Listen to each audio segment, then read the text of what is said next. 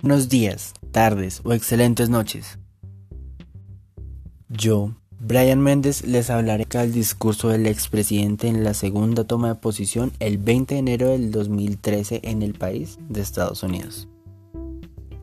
El expresidente y candidato en ese entonces a la presidencia de Estados Unidos, o sea, Barack Obama, comenzó agradeciéndole al país estadounidense por reelegirlo a su esposa por sus entonces 20 años de casados y a sus dos hijas por siempre acompañarlo y apoyarlo en cada una de sus decisiones.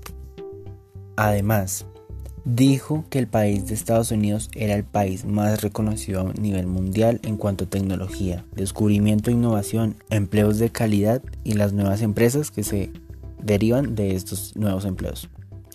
El expresidente también dijo que él quería llegar a ese cargo de nuevo porque al igual que su competencia, ama a su país y su sueño era ayudarlo a prosperar y a ser el más reconocido mundialmente.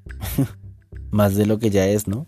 Dijo que nada de esto sería posible sin la ayuda del vicepresidente Joe Biden, el cual siempre había sido su mano de apoyo y el mejor guerrero de la nación. Después de sus honorables palabras, mencionó que el país tenía mucho camino por delante, tenían trabajo a seguir de semanas, meses y los próximos años.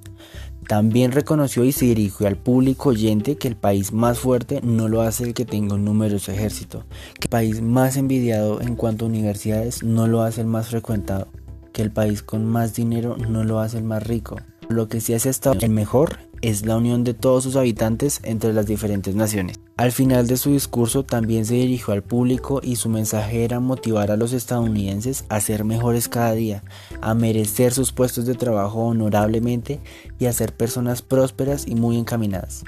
Además de todo esto, dijo que no siguieran el margen que ya se tenía por la política, de pensar que ya estaban divididos, sino de pensar en que todos y cada uno tienen sueños y esos sueños son los rojos y azules que conforman la bandera de Estados Unidos.